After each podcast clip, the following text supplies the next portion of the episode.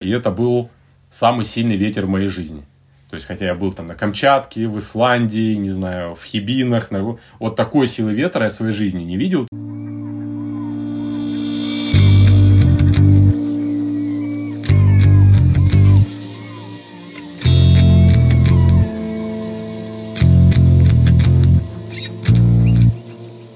Всем привет! На связи станция «Север». Меня зовут Евгений Серов, и это подкаст о северных территориях, путешествиях и людях, связанных с ними. Этот выпуск посвящен Патагонии, удивительному региону, который находится в двух странах – Аргентине и Чили, и привлекает внимание многих путешественников, в том числе и нашего сегодняшнего гостя Дмитрия Ковинова – но прежде чем мы перейдем к разговору с ним, хочу сказать, что теперь у подкаста есть страничка на Boosty, где вы можете оформить подписку и таким образом помочь развитию проекта, а также слушать дополнительные материалы к каждому выпуску. Ссылка находится в описании. Привет, Дима. Привет же. Расскажи о себе. Вот э, я знаю, что ты делаешь сайт о путешествиях, и у тебя очень подробные гайды. Вот как появилась эта идея, и чем ты вообще занимаешься? Ну, по профессии я маркетолог, а, работаю в аутдор-компаниях, помогаю, собственно, продвижению бизнесов, но это официальная часть жизни. А, а все, что для души, это путешествия, походы. Начал наверное, давно. Помню, что в седьмом классе убежал в лес. Родители меня искали долго. Ну как долго, целый день. Потом я вечером вернулся. Все были в шоке. В общем, с детства у меня такое было стремление куда-то забраться подальше. Подсознательное на самом деле. Вот где-то в, в девятом классе школы в турклуб пошел, записался. Собственно, вот с этого времени, э, с 14 лет начал ходить уже такие многодневные походы. Ну и, собственно, вот уже получается лет 25, как это делаю. Ну, моя, моя любимая тема это горные походы, э, но я не пошел по пути там альпинизма и сложных категорий, как-то мне стало больше интересно все время в разные места ездить, а часто ну, альпинизм достаточно у нас сконцентрирован да, на определенных локациях, где вот удобно это делать. И как-то я понял, что вот мне неинтересно, знаешь, там каждый год ездить там, в Безинги или на Алтай, или как, какие бы эти ни были прекрасные горы. Так что я в итоге считаю себя, ну, таким походником, туристом, трекинг, вот сейчас модно говорить, да, то есть это, наверное, то, что мне нравится – ну и путешествия с этим связаны, хотя я вот чисто путешественником себя не считаю, потому что, мне кажется, путешественник это такой вот человек, который что-то кинул там в сумку, или даже сумку с колесами, или чемоданчик, и поехал, да.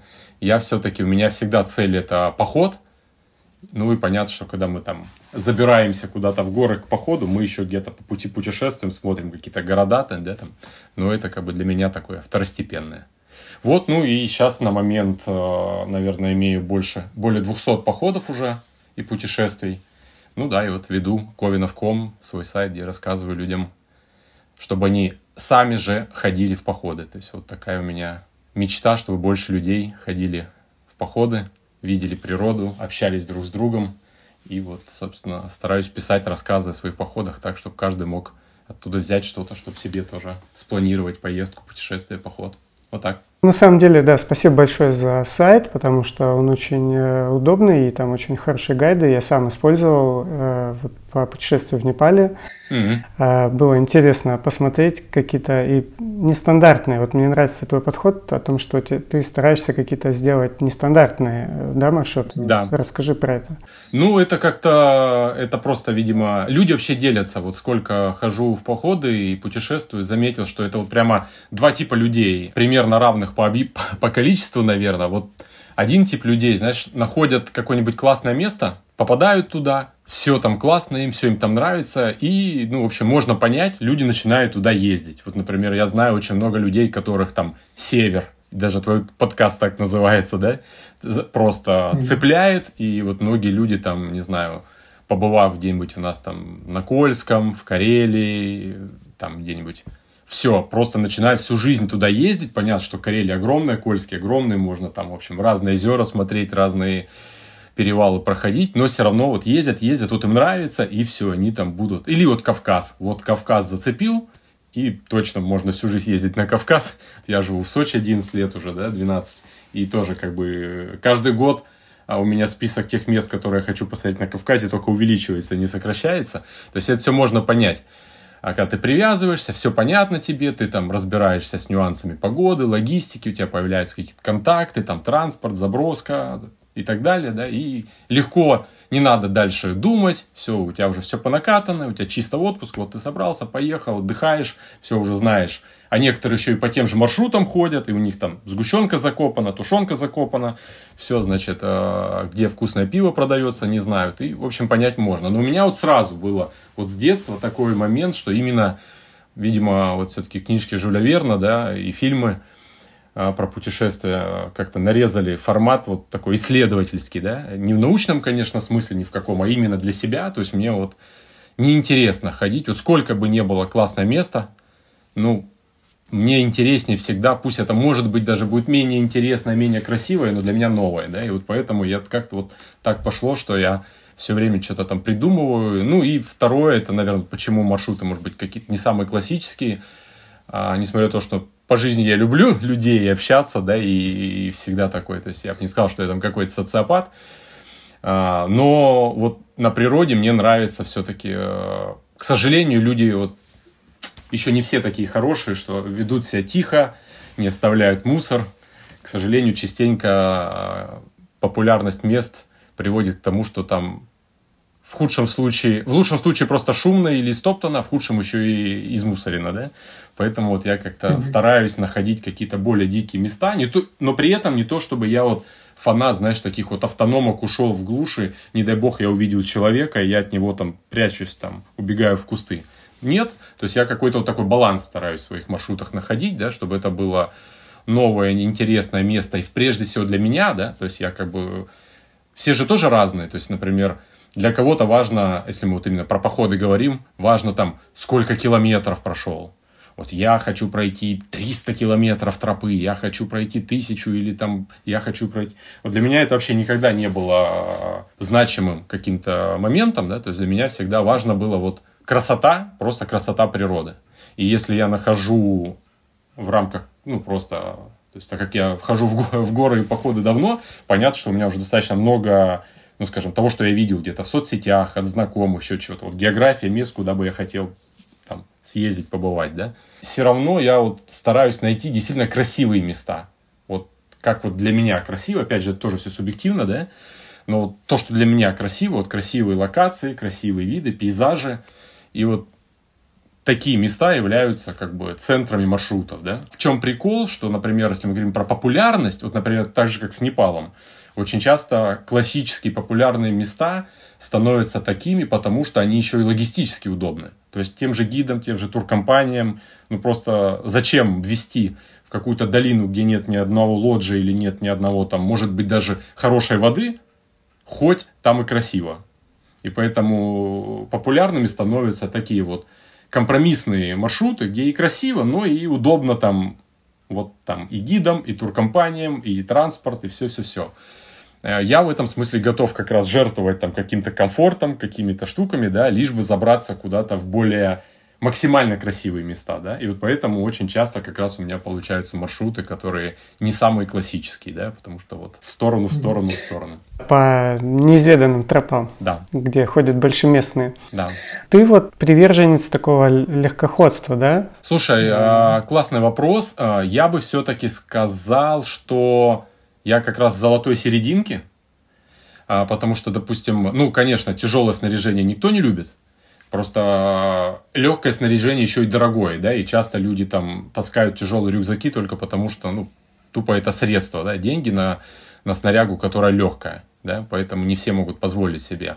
Но при этом вот ультралайт ради ультралайта, когда люди загоняются на то, что вот мне принципиально пойти с, с рюкзаком весом 5,5 килограмм, да, я может быть, два или три раза из своих 200 походов так загонялся. Чисто просто наспор, что называется. Вот пойду вот так. Угу. На самом деле нет. То есть у меня всегда какой-то там компромисс э, в силу своей работы, вот связанной, да, там, то есть я работал там в, в маркетинге компании «Индустрия», в маркетинге спортмарафона. То есть и, и тот, и тот магазин продает топовую снарягу. Ну, понятно, а, персонал таких компаний часто имеет доступ там, к специальным закрытым там, ценам, скидочкам, да, ну, как бы система мотивации у любой, у любой компании. Поэтому просто мне крутая снаряга доступнее, и поэтому мне как бы легче было собрать э, качественное снаряжение, которое легче. Но при этом я всегда люблю всякие комфортные штуки, да, и по факту у меня получилось так, что вот, словно говоря, была там какая-нибудь старая, еще там советских времен ХБшная куртка, да, там противоэнцефалитный mm-hmm. костюм, окей, вот это был мой там, не знаю,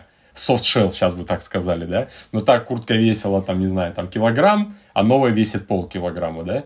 И вот так вот заменяя, заменяя вес, как бы, конечно, снаряжение там снижается, но при том, когда он начал сильно снижаться, я понял, что, о, а теперь я могу, то есть мне комфортно там нести, ну, в большом серьезном походе, когда рельеф даже не позволяет быстро идти, ты все равно не бежишь, то есть я могу там нести 20-23 килограмма, ну, нормально, да? И я понял, что, о, возьму-ка я кресло, классно, вечером в лагере спина отдыхает, и это реально очень круто. Или там возьму-ка я солнечную батарею, да, чтобы там с друзьями вечером тихонечко, когда никого вообще, мы знаем, там в, в радиусе 100 километров нет, там, послушать любимую музыку в своей компании, да. И вот так в итоге, наоборот, то есть у меня количество вещей увеличивается, увеличивается, увеличивается, при том, что вес этих вещей там, ну, вот как бы там от 15 до 20 там, килограмм, да. Поэтому я бы сказал, что я вот где-то вот посерединке. Но при этом, конечно, я могу вот, например, там многодневно, ну, там, не знаю, вот пальпом, например, с заходом э, в кафешки или приюты, да, где ты можешь поесть, то есть фактически без еды, но со всей снарягой там на ночь, палатка, спальник и так далее, в 6 килограмм спокойно можно уместиться при желании, да. То есть так тоже классно ходить. Так что я вот как бы не фанат какого-то одного, я всегда смотрю, знаешь, как правильно ответить, от места смотрю. Вот как раз странно, наверное, идти, например, в Непал, где ты знаешь, что у тебя там каждый день и не по одному разу есть места, где покушать, тащить с собой там колбасы. Ну, конечно, нафиг, да, то есть там можно поесть. А если ты идешь в какой-то длинный автономный район, ну, как бы, в котором может быть том числе какая-нибудь, не знаю, очень плохая погода. Ну, вот я не готов идти в одной легкой ветровке, чтобы мерзнуть, но лишь бы легкий вес, да, то есть я возьму там нормально. А как ты планируешь э, свои путешествия? Слушай, очень э, просто. Когда-то, мне кажется, еще на первом курсе института я завел такой файлик, а, ну, тогда еще в блокноте, потом в электронном виде, просто вот мест, э, куда я хочу где я хотел бы побывать. Вот слышу от кого-то, кто-то где-то говорит, я туда все собираю, да, вот у меня такой списочек-списочек. Потом э, я понял, что просто списка недостаточно, каждое место можно, можно посмотреть в разное время года, и могут быть тоже нюансы, да.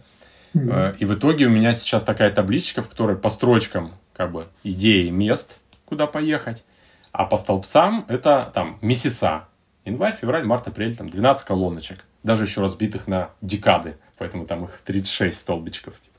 Первых 10 дней июля, середина июля, конец июля, начало августа, середина августа. Вот такая таблица. В ней там уже больше 200 строк этих всяких мест. И вот когда... Обычно я ну, стараюсь найти, конечно... То есть практически не помню даже случаев, когда я что-то добавлял э, в этот список, виш-лист его называю, да, просто, знаешь, увидя где-то в Инстаграме, так как я все-таки давно mm-hmm. вот в походах, у меня там куча знакомых, друзей, там, да, кто тоже путешествует. И обычно я вот вдохновляюсь какой-то личной историей кого-то там от знакомых, да, кто где-то был. Тут же расспрашиваю, помимо, вот если мне это место понравилось, я сразу расспрашиваю, а когда? То есть вот я считаю, что вот момент не просто куда, а еще и правильно выбрать время, это супер важно, потому что вот как бы пик сезона, ну, все очевидно, будет там классная погода, но, как правило, в это время и пик народу. В разных местах планеты это будут разные месяца, но вот как бы best time, так называемый, да, вот он сопровождается часто кучей народу, соответственно, надо все супер заранее бронировать, соответственно, если у тебя что-то пошло не так, у тебя уже нет шансов подвинуть, потому что все уже забито кругом, при этом это все дорого и большие цены – ну и получается ерунда. То есть и, и много народу опять, да. Поэтому я вот больше всего люблю, на самом деле, то, что называется на английском shoulder seasons, да, такие вот пограничные истории. То есть самое начало сезона или там конец сезона. Это, конечно, всегда рискованно, то есть можно налететь а, на какую-то непогоду, еще что-то. Но опять же, там я там высокотехническим альпинизмом не занимаюсь, поэтому там в этом смысле там не супер страшно. Ну, в худшем случае, не знаю, вот как вот Патагонии, про которую мы будем говорить, ну, выпал как бы снег, да. Ну, я был готов к тому, что может уже быть снег, да. Ну, окей, у меня снаряжение к этому готово, да. Поэтому вот у меня вот такая табличка, еще раз, да, список э, мечт и лучшее время, когда туда можно попасть. И дальше вот я просто как бы понимаю, что вот у меня есть время или там желание, не знаю, там в ноябре куда-то поехать. Я сначала смотрю колонку ноябрь и смотрю, какие места best time в ноябре. И вот в ноябре это может быть там что угодно, где угодно. И вот из того, что классно в ноябре, я уже по настроению там, например, выбираю, куда я хочу. Классный подход такой, планирование, можно сказать, на всю жизнь. Да, 200 строчек там еще, еще надо потрудиться. Ну вот одна из твоих строчек, да, это была Патагония. Ты недавно сделал это путешествие, да. и оно у тебя тоже очень интересное. Вообще, просто топ, я думаю, либо самое крутое, понятно, с Гималаями тоже ничего нельзя сравнивать. Вот первое, что ему приходит, ну, наверное, топ-2, вот, Гималай и Патагония, мне кажется, это вообще самых два. Ну, понятно, что там дальше вспоминаешь и Камчатку, и какую-нибудь Швейцарию, и в Киргизию, но вот мне кажется, это прям ну, точно топ-5 мест в мире, вот, по крайней мере, где я был. Расскажи тогда, как ты организовал это путешествие, то есть какие там были проблемы, может быть, э, какие особенности маршрута? Да, проблем на самом деле было много. Я бы даже сказал, возможно, это было самое сложное по подготовке путешествия вообще в моей жизни. А почему? Потому что когда я... Вот у меня в том самом виш-листе, про который мы три минуты назад говорили, просто было Патагония. Ну и как бы уже в голове, в памяти, конечно, я там слышал там Фицрой, какие-то вот вершины Фицроя, Ледник этот картинки где-то видел, Перита Морена, да. А, и, конечно же, слышал, например, Огненная земля, там, Терра дель Фуэго, да.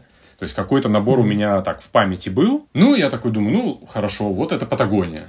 И вот когда я начал с чего? Ну, как бы, и такие вот именно путешествия всегда начинаешь уже с того, что там я открываю обычно там какую-нибудь там Google карту или там Maps.me какой-нибудь, да, неважно. И пытаюсь поставить точки вот уже тех мест, которые в рамках того региона, куда я еду, интересно посетить. И буквально в первый же день, когда я начал ставить эти точки, хоть я и там в 11 классе выиграл городскую олимпиаду по географии, но я только сейчас понял, вот когда начал готовить эту поездку, какие расстояния, что такое Патагония в размерах. Сама Патагония, даже не Аргентина ну, или да. Чили, да. Ставлю самый, там, условно говоря, Барелочи, да, что считается такой воротами и началом сверху, да, именно самой Патагонии, а, допустим, в конце это, условно говоря, огненная земля, то я понимаю, что это расстояние вот по прямой две с половиной тысячи километров. То есть там от Москвы до Турции, до, до Анталии. Вот, вот, вот такая широта, такой спектр. И я просто такой, это ж как вообще успеть и такое пространство огромное. То есть это, это раз. И, и дальше, да, смотришь там, там день переезд от точки до точки, тут там расстояние такое, тут такое. То есть я, это первое было, думаю, блин, как это все вписать. Слава богу, что у меня было изначально много времени, то есть я вот как раз там за полгода, наверное, плюс-минус до этого путешествия уволился с работы, взял такой для себя тайм-аут. Я уже так делал 15 лет назад, то есть у меня уже, я уже знал, во что ввязываюсь, то есть я прям целенаправленно понял, что вот есть несколько путешествий, которых, которые, на которые надо ехать надолго, которым надо планировать, в которые хорошо бы заложить форс-мажоры, всякие возможности, что-то пойдет не так. И я вот так вот ультимативно вот просто там ушел с работы, взял себе год, написал топ мест, куда я хочу побывать, и вот там, ну, первым местом, наверное, из всего годового плана вот была Патагония, да. Соответственно, я не был ограничен вообще никак по времени, по продолжительности, по, по датам, то есть я свободен был. Угу. И вот когда я начал эти ставить точки, я понял, что, ё-моё, так, э, во-первых, их много мест интересных, во-вторых, они так расположены просто, и я такой, ой-ой-ой-ой-ой-ой, и, в общем, я реально неделю только думал, там логистику, скажем так, да, вот в каком порядке, как это все собрать, чтобы это было, ну, хоть как-то более-менее комфортно, хоть как-то более-менее логично. А, то есть прямо это было нетривиально. Дальше была сложность вторая, что так как это такое огромное расстояние, ну, с юга на север, если смотреть уже в южном полушарии, да, снизу вверх по карте, то и времена года очень сильно. То есть в одно и то же время у тебя там наверху Патагонии лето, внизу уже там осень, или там, там зима, там весна.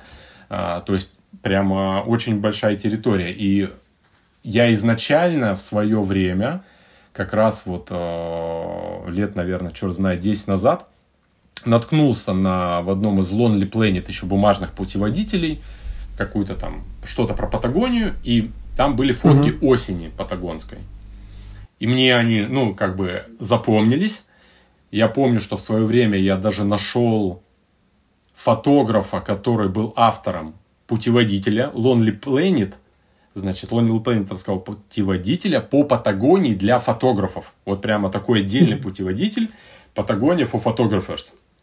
Я нашел этого человека, я написал ему в Facebook, он там в Лондоне живет, я у него, я ему написал, чувак, best dates, скажи мне best dates, когда вот эта уникальная фантастическая осень, которую он и многие фотографы, которые там были, говорят, что ну, вот осень в Патагонии можно сравнить только с осенью в Японии. Вот что это две самых красивых осени в мире, это вот там и там. Я ему говорю, бро, типа, какие даты? Вот скажи мне, какие даты. И он мне пишет, чувак, посмотри на карту Патагонии. Поэтому вот там в огненной земле осень, это там вторая половина сентября. Там, не знаю, там mm-hmm. где-нибудь дальше на треке, это там какой-нибудь... Ой, это по нашему, извини, сентября. Соответственно, конец марта. Там выше по карте апрель, совсем на краю Патагонии, это вообще может быть в мае. Поэтому говорит, смотри, вот тут сезон осени полтора месяца идет только внутри Патагонии, так что думай. И я, соответственно, не, ограничив, э, не ограничиваясь во времени, я так и понял, что вот, если я хочу посмотреть и огненную землю, и наоборот, там, самый верх Патагонии, там, условно говоря, район Барелочи, то у меня полтора месяца. То есть так появилась продолжительность путешествия. Что вот полтора месяца точно я буду путешествовать, и, соответственно, как, так как осень идет по карте снизу вверх, наступает, да, зима наступает, туда, да, то также и у меня было путешествие. То есть я сразу понял, что я начинаю с огненной земли, прилетаю туда, там, условно говоря, где-то в первой декаде марта, потому что вот там уже как раз прямо такая осень, что может быть даже уже зима. Но как я буду двигаться по чуть-чуть наверх-наверх по местам Патагонии, да, также будет со мной идти осень. Ну и все так и получилось. То есть улетал я уже, по-моему, там какого-то 30 апреля или 1 мая. Соответственно, я был на самом верху Патагонии, да, там Барелочи и так далее. И действительно, там еще, там было теплее, чем полтора месяца назад в марте в, в, на огненной земле. То есть вот так вот осень шла, и я с ней шел, и в этом плане вот даты я прям все идеально угадал, потому что действительно было супер красиво вот везде, как только я приезжал. Так что такие были сложности. Потом очень-очень-очень а, жесткая история. Это один из треков, Торрес Дель Пайн трек. Он на, на чили, чилийской, чилийской стороне Патагонии. И это самый замороченный с точки зрения правил э, э, трек, потому что там жестко запрещен там wild camping, да, то есть там ночевки там вне зон оборудованных специально, вне зон лагерей, которыми управляют две компании на сейчас э, коммерческих, которые сдают как бы вот эти, управляют этими местами это все заранее бронируется, эти ребята не заморачиваются, хотя это ну реально топ-10 треков в мире, почти по всем обзорам, они вообще не заморачиваются и общаются с тобой, даже когда ты им пишешь по-английски, отвечают тебе по-испански. Понятно, Google Translate есть, не проблема. Ну, в общем, а, очень сложный у них там этот сайт, очень нетривиально забронировать все по дням, а там все надо четко, угу. вот день, день, переход, переход, переход разобраться вот в этих всех нюансах, это прямо было. У них сайт постоянно слетал. А, когда я понял, а понял я, например, что я хочу ехать в Патагонию, ну вот, еще раз, с марта месяца, понял я это где-то в конце декабря, то есть у меня было еще три месяца. Так вот, в конце декабря у них еще наполовину то работал, то не работал сайт. То есть ты пытаешься там что-то... Mm-hmm. Вот это была заморочка с Торос Дельпайном. Но в итоге я дело все победил, а, все забронировал, и предоплатил вот эти все ночевки, да, а, ну, как бы, точнее, места. То есть я, мы шли со своей палаткой, но все равно нужно забронировать как бы места под эти палатки. Питание тоже мы решили в этом треке взять питание там. То есть вот это, вот Торрес Дель был самый сложный. И плюс там был нюанс большой, что я, ну, мне казалось, что это вообще будет самый красивый трек из всех. Он и получился один из двух самых красивых вместе с огненной землей. Не могу определиться, какой красивее. Два наверное, место. И я тоже хотел там максимально поздно к осени вот, вот поймать, э, так как я, ну, не знаю, люблю фотографировать, мне важно, ну, люблю вот эти вот красивые контрасты природы, и тоже вычислив и пообщавшись там с ребятами из гидов, кто был там это, то есть я понимал, что вот мне, мне там надо быть, э, ну, не, никак не, э, не раньше там середины апреля. А у них, например, в середине апреля, по сути, закрывается этот трек. То есть это были последние mm-hmm. даты. И в итоге вот я там с ними прям переписывался, говорю, а можно ли еще на следующей неделе? Они говорят, нет, у нас вообще лагеря закрываются. То есть с ними была прям переписка, там, не знаю, из 10 писем. Все это длилось там неделю, пока они мне прислали ссылку на оплату. Вот поэтому вот Торос Дель Пайн был сложный. Ну а дальше, когда... То есть, по сути, у меня планирование начиналось с того, что я вот забронировал даты Торос Дель Пайна, уже зафиксировал, что вот, все, я понимаю, что позже они уже закрыты, раньше мне не надо, вот у меня есть там 9 дней на Торрес Дель Пайн, и дальше я понимал, что в Торрес Дель Пайн, условно говоря, на сер- посередине Патагонии, а мне надо идти снизу вверх, вот я понимал, что, значит, мне надо до этих дат быть внизу, после вверху, так я примерно спланировал саму как бы логику, концепцию. Ну и дальше все, там билеты, авиабилеты, там два перелета внутренних, это все несложно. Дальше автобусов, несколько переездов. Автобусы тоже, в общем, там на месте уже покупал. Вот это тоже, кстати, плюс про то, что, помнишь, мы говорили с тобой про путешествие в shoulder season, а это и был чистый shoulder season. То есть народ уже, как бы, ну, понятно, что пик народу там, там на Крисмас, на конец декабря, январские праздники, да, то есть вот там очень много народу. Когда я был в марте, в апреле в Патагонии, то есть, ну, везде все было свободно, то есть я спокойно мог купить там, не знаю, автобус на завтра, любой отель уже места были, ни разу не было, чтобы не было места в том отеле, где я хочу. Поэтому вот, mm-hmm. вот этот буфер и, и свобода на месте уже планировать и, и как-то менять даты, менять, может, локации, какие-то места, это вот супер вот этот бонус таких вот путешествий в, в межсезонье. Поэтому там было все просто, то есть мне не надо было заранее. Вот если бы если б я планировал свою поездку на новогодний, не знаю, там декабрь, начало января, и мне надо это все, ты там если ты приедешь туда без брони, ну, ты там будешь на улице уже ночевать. Ну, скорее, ну, либо в самых там каких-нибудь местах там с низким рейтингом, скажем так, да. И вот такое путешествие запла- запланировать заранее, вот это я представляю, сколько надо там каждую ночевку где-то забронировать, каждый переезд запланировать. То есть в этом смысле я не парился. То есть я оставлял себе возможности вот там. Вот, наверное, так. Ну и по маршруту, то есть ты начал с э, огненной земли, то расскажи. Да, э, соответственно, первое место было, э, ну да, район огненная земля. На самом деле 99% людей про это место знают только как там, вот там есть город Ушуая, самый южный город на земле. Вот все, кто путешествует э, по Патагонии, вот по моим наблюдениям из того, что я видел дальше, вот 99,9 считают Ушуайей как бы конец Патагонии. Хотя на самом деле через пролив видна деревушка, которая уже чилийская, в отличие от Ушуаи, которая аргентинская, да. И там вот, собственно, есть остров э, там, Наварино, как-то так он называется, точно могу по-испански э, не прочитать.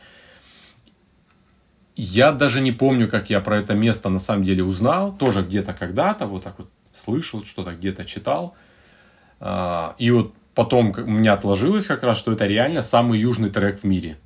То есть вот именно на этом острове а, можно пройти многодневный маршрут, при том, что есть тропа, есть маркировка, а, но нет никаких лоджий, никаких людей, то есть это все с палаткой.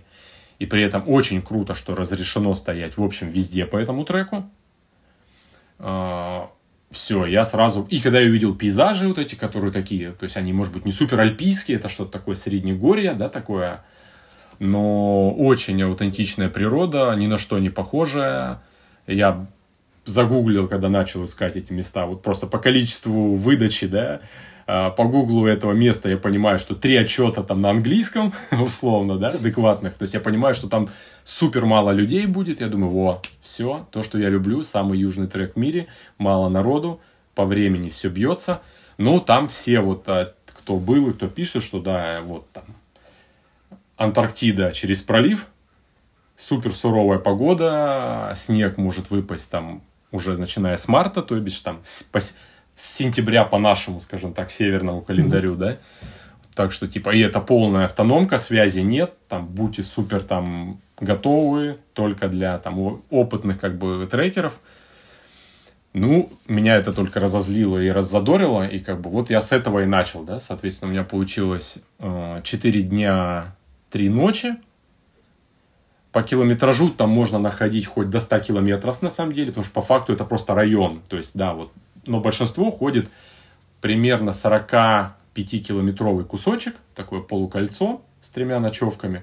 Ну, собственно, вот я его и прошел, очень красиво, а, в первый же день я попал в снег, то есть я вот, представляешь, прилетаю в Патагонию, да, я много начитался про эту суровую погоду, все, но я приезжаю как бы в начало самое, скажем так, там осени патагонской, да, то есть там март месяц только, и в первый же день я попадаю в снег. То есть у меня первая ночевка, это сразу просто там 20 сантиметров свежего снега, там ни одного человека людей, Просто, но, говорю, как бы, опять же, я готов к этому, и это был как бы топ начала для меня. То есть я единственное, что переживал, там у меня там, на следующий день перевал первый. А ветер mm-hmm. дует такой, что ого-го. И в итоге действительно вот на второй день был переход через первый перевал вот этого трека, и это был самый сильный ветер в моей жизни. То есть, хотя я был там на Камчатке, в Исландии, не знаю, в Хибинах, на... вот такой силы ветра я в своей жизни не видел. То есть, я как бы не маленький мальчик, там, 90 килограмм в том году веса, с рюкзаком, там, 12,5 килограмм, вот, считай, я 100 килограмм. И дуло так, что мне приходилось на 4 точки садиться. То есть, не просто стоять, а прямо на коленке садиться. Я на Эльбрусе два раза был, на Эльбрусе я не попадал в такой ветер. Конечно, он там такой бывает, и, и на Эльбрусе мне везло, что я в такой не попадал. Но такой силы ветер, когда просто здоровый мужик с рюкзаком должен там на карачках, на двух руках, на двух ногах вот так вот минуту э, сидеть, пережидая шквал ветра, потом подняться, там, 3 минуты, 4 минуты ты можешь идти, потом бум! То есть удар такой силы, вот этот шквала, что как будто тебя кто-то в плечо толкает. Вот так вот просто бам, и ты просто пуп, и ты не можешь в это время идти, просто без вариантов. То есть на 4 точки, и я уже где-то через 2-3 таких цикла понял, что это просто циклы такие, реально каждые 3-4 минуты, на одну-полторы минуты такой шквал. Ты его вот так пережидаешь, потом еще 3 минуты идешь, потом еще минуту сидишь. И вот через перевал, там минут 15 я так двигался, саму перевальную седловину перешел, все, там уже не такой сильный ветер, супер цвета, супер краски. И вот на второй день я встретил первого человека за этот трек, потом э, вечером этого дня еще ребят, и потом на третий день еще одного человека. То есть вот я за 4 дня увидел там три раза там в сумме четырех человек. Супер круто, супер красиво, дико, ну как бы нереальные цвета. Вот э, деревья уже были красного цвета, и такого красного, вот тот самый англичанин, который говорил, что такой осени вы нигде в мире, кроме Японии, может быть не увидите. Вот подтверждаю полностью, такого цвета я в своей жизни не видел. То есть это красный, который абсолютно другой. У меня сначала было ощущение, что он светится, что как будто вот солнце светит. При этом я смотрю облачно. А листья просто сияют. То есть это какая-то вот, э, ну я так думаю, масла, не знаю, содержание каких-то масел, что такая насыщенность, такое отражение. Ну, в общем, просто невероятно. Я там конечно, свою фотографическую натуру реализовал полностью, поснимая. Вот это был 4, дня, соответственно, вернулся я в тот же городок, с которого начинал. Городок называется Пуэрто-Вильямс, чилийский. Это вот в отличие от Ушуаи, который считается самым южным городом в мире, на Земле, на планете, то вот Пуэрто-Вильямс считается самым южным в мире постоянным населенным пунктом, где есть постоянное население. То есть, по факту, угу. это поселок, что-то в районе 5 или 3 тысяч человек. То есть, это, конечно, не город. Но это действительно самое южное в мире вот место, населенный пункт. То есть, там, в этом поселочке, все действительно самое южное. Самая южная школа, самый южный в мире аэропорт. Понятно, что в Антарктиде есть взлетно-посадочная полоса на, на льду, да? Но это не аэропорт, это как бы Сегодня она здесь, на следующий год она там, то тут прям полноценный аэропортик. Это самый южный магазин, самая южная школа, самый южный бар.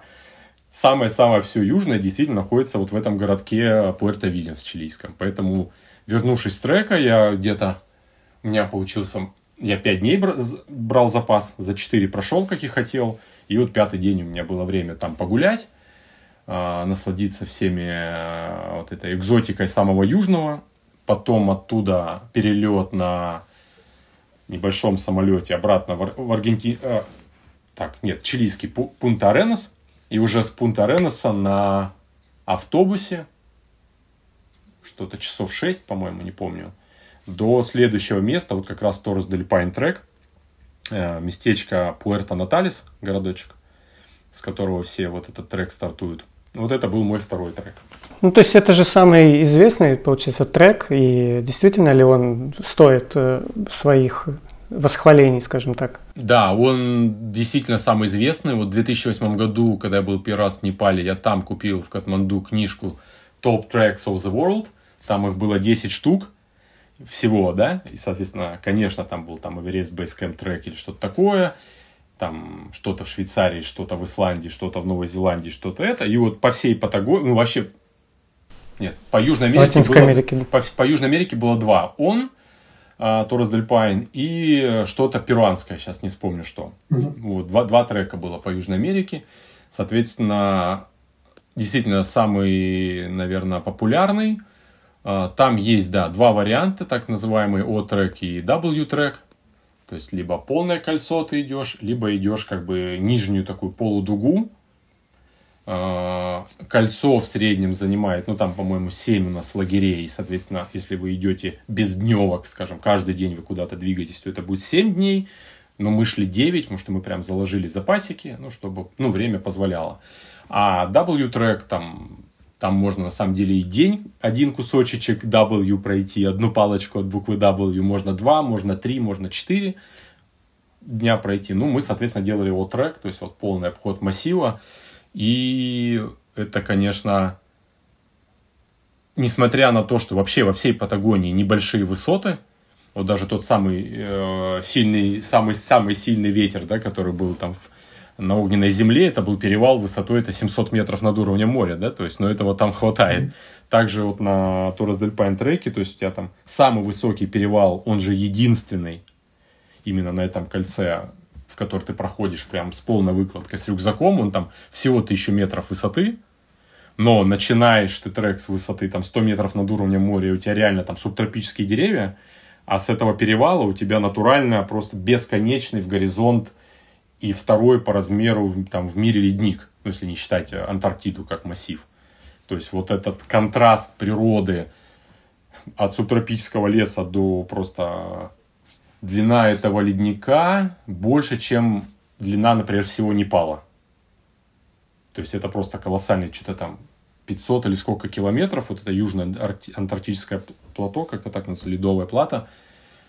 Очень-очень-очень-очень красиво, и при этом не так много народу, как, например, я переживал, да, то есть, условно говоря, так как вот я уже говорил в начале, да, что вот на этом треке все надо заранее бронировать, и компании, которые вот, собственно, управляют этими кемпинг-сайтами, местами, где ты ночуешь, у них там фиксированное место, сколько они людей готовы принять, поэтому тоже это ограничивает, как бы, беспредела там не может произойти, просто они говорят, а все, мы все продали, да, и по моим, я там пытался задавать вопросы, и уже в самом походе смотрел, то есть, условно говоря, самый большой кемпинг вот на этом кольце это, ну, примерно 60 палаток. То есть, физически больше 60 палаток.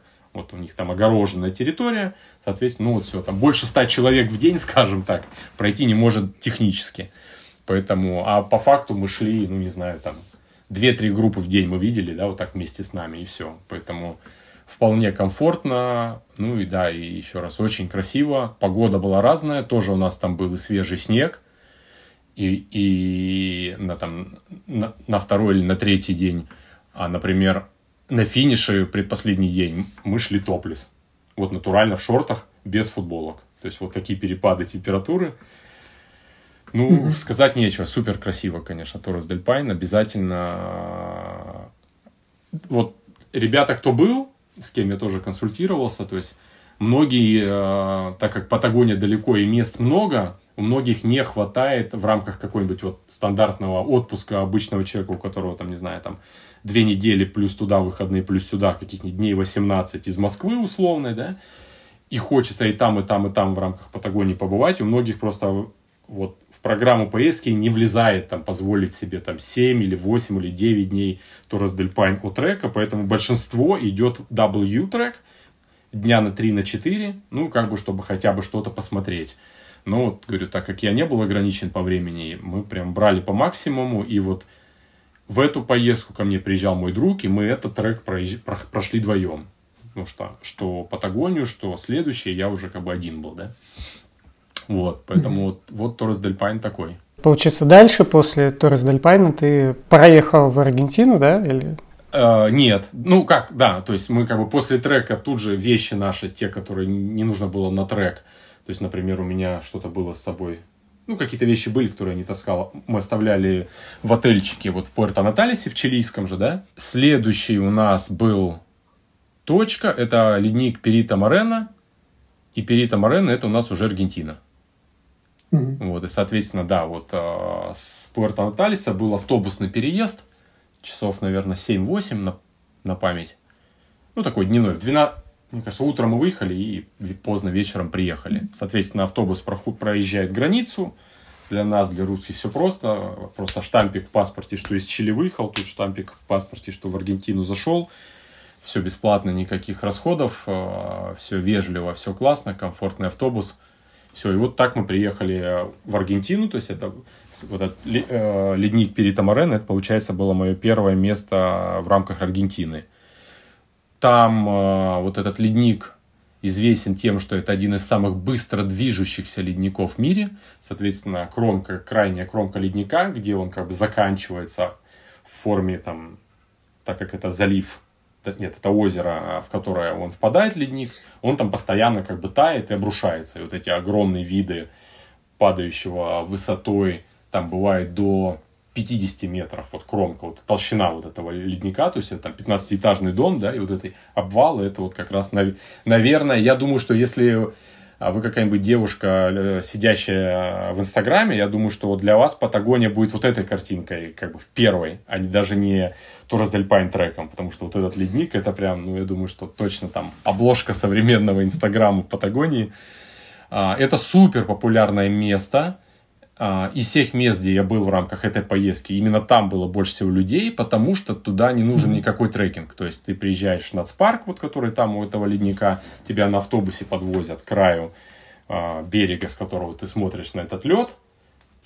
Тут вокруг тебя куча народу, но как бы тут как бы я уже после двух треков, да, на огненной земле и на на Торрес-дель-Пайне как бы отвел душу по диким местам, поэтому тут я уже не переживал, что тут куча народу, кафешки, но вид обалденный, смотришь вот этот ледник, то есть это буквально вот там две ночи мы провели э, в Эль-Калафаты, вот этот аргентинский городок, с которого возят на экскурсию на этот ледник.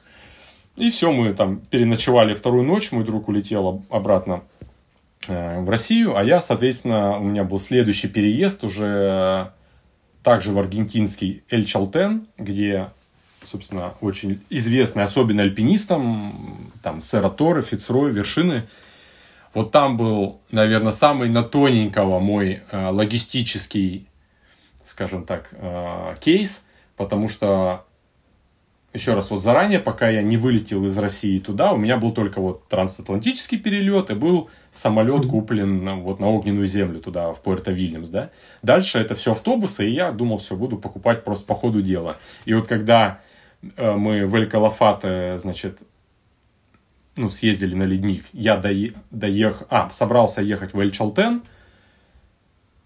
то там такое расписание было, типа, ну, вот вы сейчас в такой неделе, которая последняя, когда каждый день есть автобусы, а потом они могут mm-hmm. уже не чер- и через день ходить. Поэтому я там мог, ну, окей, в худшем случае потерять один день. Но тем не менее, да.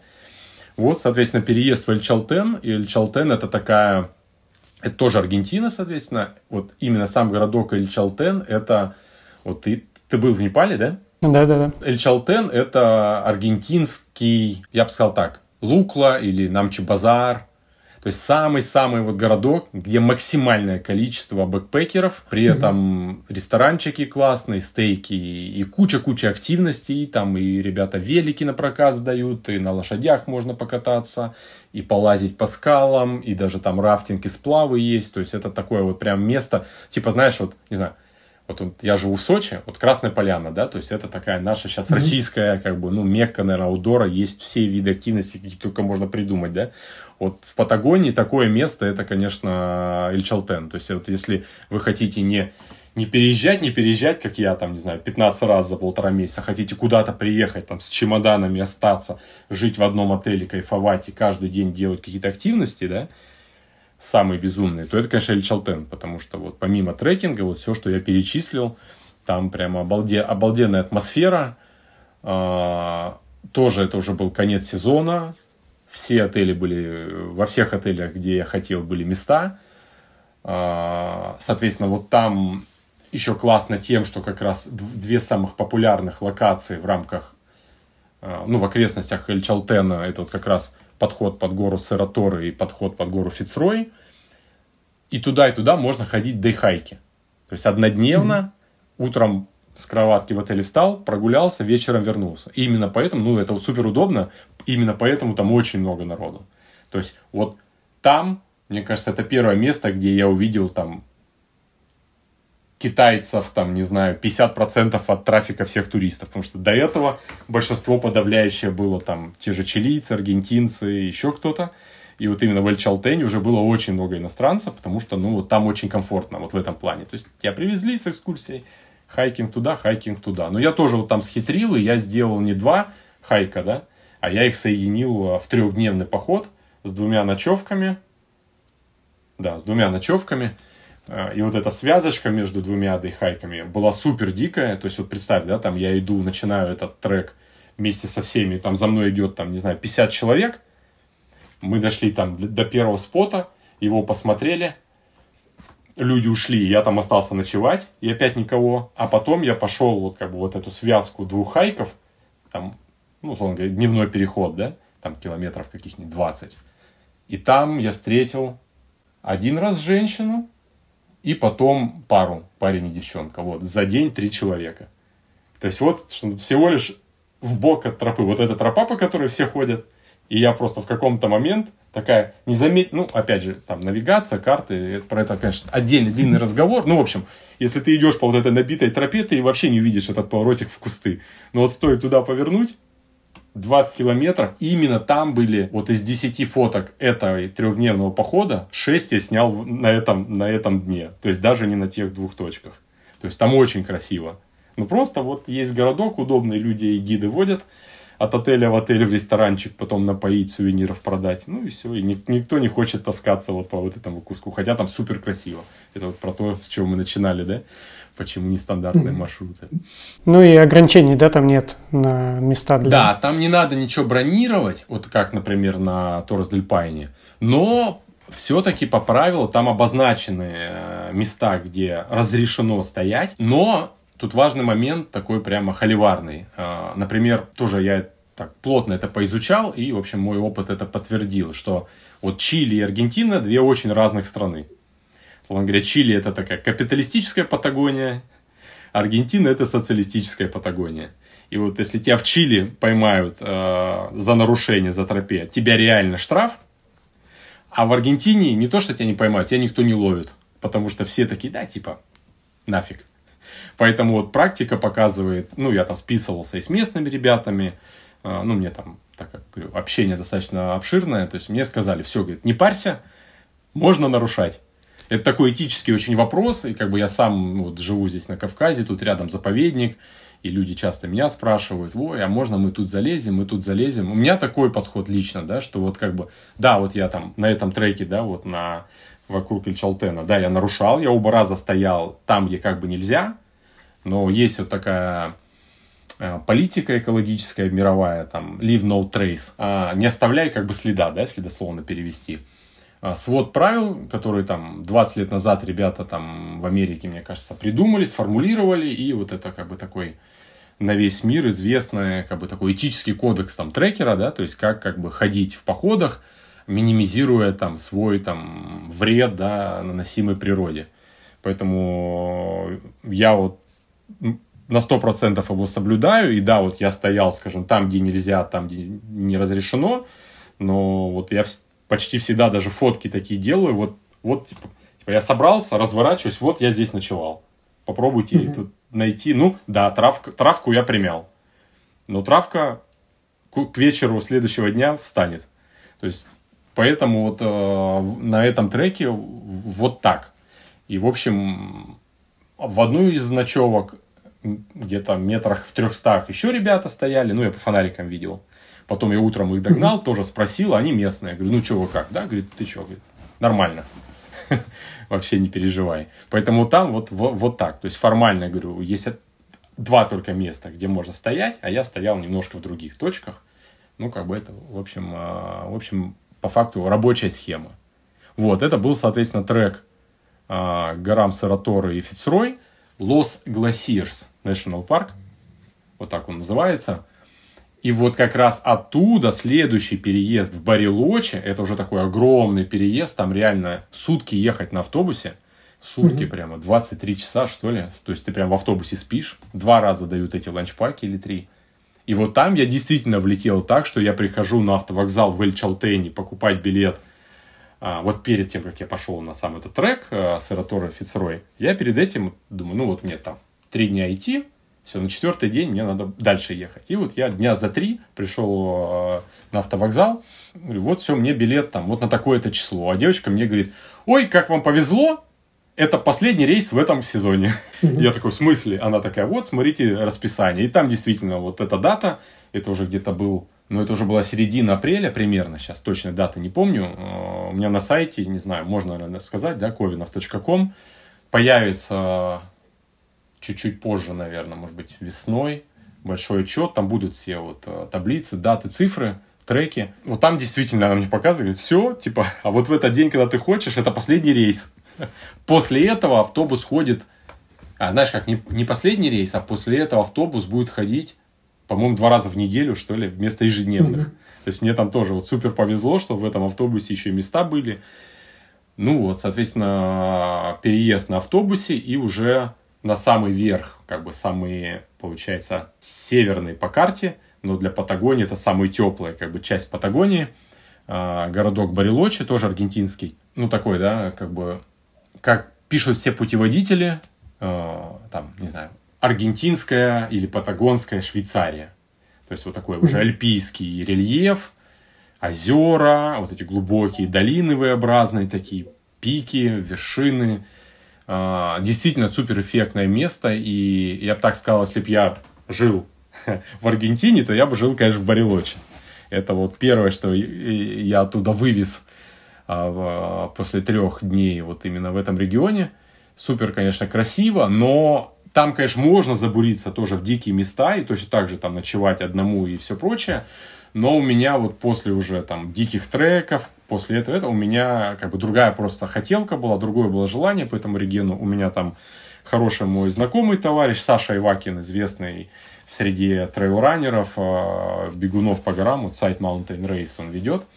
Он а, живет сейчас там. Я просто в гости к нему заезжал, и у меня такая была вот Барилочи. Это я просто катаюсь на велосипеде, беру велик на прокат, езжу там вокруг озер, хожу в гости, мы пьем пиво легендарное барелочинское.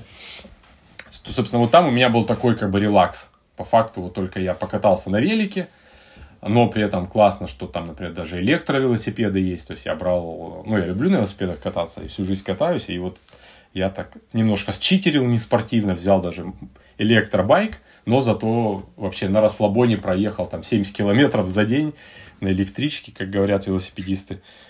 Очень, конечно, красивые места, нечего сказать. Э, но такой у меня там был релакс. То есть, э, такой, как бы, вот как в Сочи приехать на три дня, походить, погулять, посмотреть классные виды. То есть, я там так совсем отдохнул, наелся, походил там по стейкхаусам, попил пиво. И получается, если по карте смотреть, все вот на широте Барелочи, но опять на чилийской стороне, то есть налево по нашей карте, два очень интересных места, которые мне тоже вот в мой топ входили, да, куда я хотел побывать. Это местечко так называемый регион Араукания чилийский. Он очень известный mm-hmm. тем, что там вот такие деревья супер необычные, которые не то кактусы, не то не пойми что, с какой-то огромной высоты. То есть вот я вот об этом месте я не знал до того, как я начал планировать путешествие по Патагонии. То есть это вот совсем не раскрученное для нас место, как мне кажется. Но вот где-то в Инстаграме у кого-то или там в каких-то а, Google там статьях я нашел вот это место, увидел просто это дерево, эти пейзажи, там уже вулканический рельеф и все вот эти деревья на фоне вулканов, вот этих конусообразных. То есть это вообще какой-то другой контраст, совершенно другая природа. При том, что это там 8 или 7 часов на автобусе от аргентинского Барелочи, но ты попадаешь там из Альп просто куда-то, ну, не знаю, вот там, в вулканический вообще, в другой регион, другие цвета, другие деревья, другая природа. Вот это место я хотел посетить. И немного ниже по карте там Качамо, долина Качамо. Тоже супер мало кто про нее знает. А, я как-то узнал в каком-то вообще скалолазном гайде, обзоре, что вот там супер крутые стены. Я там нифига не скалаз, хоть сам из Красноярска и на столбах немножко лазил, а там просто легендарные стены, маршруты там по километру с лишним, там самых высоких категорий. Но я просто когда увидел вот эти пейзажи, вот эти долины Качама, я такой, я вот туда хочу забраться тоже. То есть в целом вот а, вся идея моей поездки была такая, что я хотел посмотреть вот все контрасты Патагонии, какие могут быть, да, то есть все а, максимально разнообразные, скажем, ну, природные места или виды. Но получается не все контрасты, то есть в Патагонию же включается и полуостров Вальдес, да, с Китаями, то есть. Ты прав, конечно, не все, потому что вот я и когда планировал, помнишь, когда ты меня спрашивал, какие были сложности, я, наверное, упустил, что еще одна была сложность даже в рамках того, что я понимал, что я могу хоть на сколько дней поехать, я понимал, что ну там даже в один сезон не, не успеешь посмотреть все. И мне прям реально действительно приходилось, у меня, условно говоря, было на карте точек 20, но я понимал, что я физически успею там, не знаю, 10.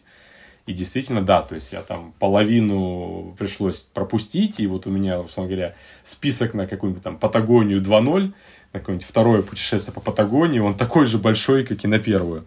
Но я к тому, что в рамках вот тех мест, что я посетил, они были супер все контрастные, да, то есть он, каждый из них отличался от предыдущего, не было вот этого однообразия, а, ну вот, и, соответственно, был переезд на автобусе, там тоже дневной из Аргентины обратно в Чили. Тоже все очень комфортно, штампики поставили, вышли, вещи на сканере пропустили, чик-чик, еще один штампик Чили. И, соответственно, вот у меня был а, вот там, где вот эти деревья Араукани, я там просто сделал дейхайк однодневный, такую вылазку по этим лесам. И потом был переезд немножко ниже, в район вот Пуэрто-Монта, чилийский mm-hmm. город. И оттуда вот а, получается, 4, нет, 5 дней у меня был трек вот в эту долину Качама. Там на самом деле очень классное место, и можно пройти, вообще сделать линейный маршрут и из Пуэрто-Монта вообще уйти в Аргентину по горам. То есть там есть такой маршрут, но как бы он мне по логистике был неудобен и не нужен. А я вот именно в чилийской стороне э, хотел остаться, посмотреть. Там, конечно, совершенно фантастическая природа. То есть это прямо старт этого трека просто ну, вот с нуля метров над уровнем моря. Э, первый день ты идешь, это просто вот лес, ну, максимально приближенный к тому, что есть здесь у нас в окрестностях Сочи. Эти вот такие э, влажные, вечно зеленые субтропические леса. Я иду, думаю, вот это да, я там только что был там в Альпах, я имею в виду Барелочи, да, или там в Патагонии, где вообще-то меня там снега сбивали и ветра с ног. А тут я иду опять в шортах, футболке, тропический воздух, супер влажность, какие-то птицы поют, какие-то водопады там невероятные где-то в, в облаках, в тумане. И при этом это место самое малоизвестное из всех, вот, что, где я ну, перечислил, где я побывал. Поэтому там тоже у меня, условно говоря, вот в первый день я поднимался по долине наверх, двух человек я встретил. И вот переход там километров 15, и там э, тоже такой как бы кемпинг. Там тоже как как почти везде в Чили запрещен wild camping, то есть это вот national park. Mm-hmm. Там у них а, вот а, в середине долины оборудованная зона для кемпинга. Там прямо смотритель, ты платишь денежку ему. Тоже написано на сайте, бронируйте заранее, потому что у нас всего 50 палаточных мест. И в пик сезона, ну опять, пик сезона там, это будет декабрь-январь. Мест места расхватываются еще за полгода вперед, потому что туда едут скалолазы. Это прямо мекка для клаймберов. То есть mm-hmm. чуваки из Штатов, со Швейцарии, со всего мира туда а, едут именно полазить. А, но вот я уже шел тоже в, в конце сезона, и я когда им писал, что вот я вот в такие-то даты приеду. Причем я узнал о том, что надо бронировать уже находясь там. И они такие, мы можем отвечать там до пяти дней. То есть я написал письмо и пошел в лес. Думаю, ну уже все, не выгонят же меня из леса. И я туда прихожу, меня встречает парень, говорит, о, Дмитрий, это ты писал письмо? Да. Ну, типа, ну, приходи, у нас тут вообще никого. Угу. Я прихожу, он один, я говорю, а что так? Он, так а, все, типа, вот мы... Э, Завтра закрываемся. 1 мая закрываемся, а я там какого-то 25 апреля, что ли, там пришел. Он такой, все, ты типа там последний, вроде бы завтра еще двое ребят должны прийти, и, и все, и мы там лагерь закрываем. Все, я туда пришел, поставил там палатку, туда уже я пришел со своей едой, потому что там еду не купить. То есть нужно было принести еды туда, э, газа. И все, и я там, получается, три ночи у меня стояла палатка, и я два дейхайка сходил, ну, там, в окрестности этой долины. Ну, просто бомбические места. Сравнить даже, ну, вот, опять же, в путеводителях, это всегда, когда вот я готовился, смотрел и по фоткам, это вот в Штатах, в Америке, в Калифорнии есть такая очень легендарный парк Йосемити угу. с вертикальными стенами, водопадами из леса. И вот про вот эту долину Качама пишет все. Это вот Патагон, патагонской Йосемити. Ну и действительно, вот я в Йосемитах был, действительно похоже чем-то, но при этом, если в Йосемите в Америке это там просто там 100 автобусов в день экскурсии, и там куча народу, хотя, понятно, там есть дальние треки, куда-то можно уйти на много дней в дичь, но вот как бы центр парка, там огромное количество народу, то тут, вот я уже рассказал, в межсезонье вообще никого, невероятно красиво, и обязательно там надо побывать. Вот у меня это было, знаешь, как когда я вот мне не влезал, ну уже я понимал, что, блин, да сколько места. У меня вот эта долина Качам, она была на самом деле вот пограничная. Я такой, добавлять ее, потому что достаточно нетривиально туда добираться. И как-то так я так, вроде вот про нее не так много инфы, и я так немножко сомневался, влезет ли она у меня или нет, и я ее оставлял прям уже на месте. Думаю, все, если у меня вся моя вот эта поездка пойдет по плану, у меня останутся дни, то я как бы добавлю и долину Качама, да. А по факту я скажу, что это, ну, ну точно топ-3, то есть вот если брать там э, огненную землю, Торос Дельпайн, и вот на мой вкус вот Качама это топ-3 на самом деле мест, потому что абсолютно другая, просто как вообще другая что это тоже Патагония, невероятно. То есть вот это, конечно... Ну и все, и, соответственно, после этого я уже, у меня оттуда двухчасовой перелет Сантьяго, вот с, с э, чилийского городка Пуэрто-Монт, ну и, и как бы домой. То есть вот так у меня получилось 47 дней. Ну, отлично. Ну, судя из твоего топ-3, это получается, можно в аргентинскую Патагонию вообще не заезжать.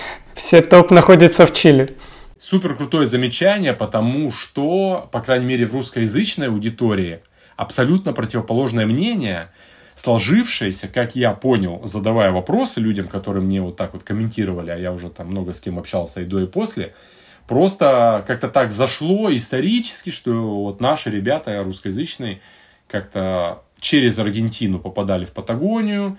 Я думаю, немаловажный фактор в том, что в целом Аргентина там в два раза дешевле. То есть цены в Аргентине, ну, условно, ну, в два раза дешевле. Думаю, вот этот фактор тоже имеет место, и многие думают, да, типа, зачем платить там э, этим буржуям-чилийцам, когда все то же самое в Аргентине. Нифига не то же самое. Вот э, если наши слушатели, например, были на Кавказе, да еще и были на Кавказе так, что, например, были как на Западном Кавказе, условно, в Красной Поляне, или вот Фишт, известная гора на Западном Кавказе, и, например, в Дагестане, и вот контраст там, природы Кавказа в Сочи и в Дагестане, влажный там субтропический Кавказ в Сочи и сухой, пустынный, там даже с дюнами в предгорьях в Дагестане, вот а, расположение Кордильер, да, Ант, по водоразделу, собственно, идет граница Чили с Аргентиной, и у нас перенос масс идет с Тихого океана в Атлантику, и получается, что чилийский берег – и чилийский макросклон всех кордильер, он влажный и более теплый. Потом массы воздуха там оседают осадками, остывают, переходят через горы, спускаются. И аргентинская часть, именно горная, понятно, мы не говорим про жаркий Буэнос-Айрес, а именно горная часть, она значительно суше, просто там в 10 раз отличается количество осадков. Вот берешь границу Патагонии, э, границу Аргентины, Чили по горам, по пикам, да, и берешь там 50 километров сюда, населенный пункт, 50 километров сюда. Вот в 10 раз больше осадков будет на чилийской стороне. С одной стороны, переживаешь, думаешь, блин, это дожди, дожди, но на самом деле это такие достаточно, условно говоря, тропические дожди, которые там пройдут солнце, пройдут солнце, но принципиально отличается природа. То есть, во-первых, я бы не сравнивал, и хочется сказать, что надо посетить и то, и то, да, потому что это, ну, прям совсем разная природа. Но ты правильно заметил, прикол в том, что в, вот посетив там, условно говоря, а, три у меня, получается, места было в Аргентине и четыре в Чили, то в топ-3 вошло из этих семи все три чилийских. Это да, это такой прикол. Твой топ, я думаю, может, у кого-то будет по-другому. Однозначно. За это мы любим путешествия. Все люди разные, у всех... Кому-то, вот понимаешь, что тоже про... Почему такие у меня места? Вот, например, многие в Патагонии, там, в том же Пунта-Аренасе, а, в Ушуае ездят, вот, например, пингвинов посмотреть. Или там каких-нибудь птиц, или китов. Вот я это сразу упускал, потому что я это видел в других путешествиях. Это я просто на это не потратил время, да. Или там кто-то, о, я там на лошадках хочу, хочу покататься. действительно, есть классные там маршруты на лошадях, да. То есть в этом, конечно, интерес, что каждый под свой... Или если люди вообще на машинах, например, любят путешествовать, у них будет своя картина, да. Я, например, не люблю на машине ездить, не люблю автопутешествия. Мне как-то скучно просто сидеть на жопе, вот даже смотря в окно. И, соответственно, у меня своя логистика, свои точки, свои как бы приоритеты. Поэтому, да, все люди разные, у всех будет своя Патагония. Это точно. Спасибо. Удачных путешествий.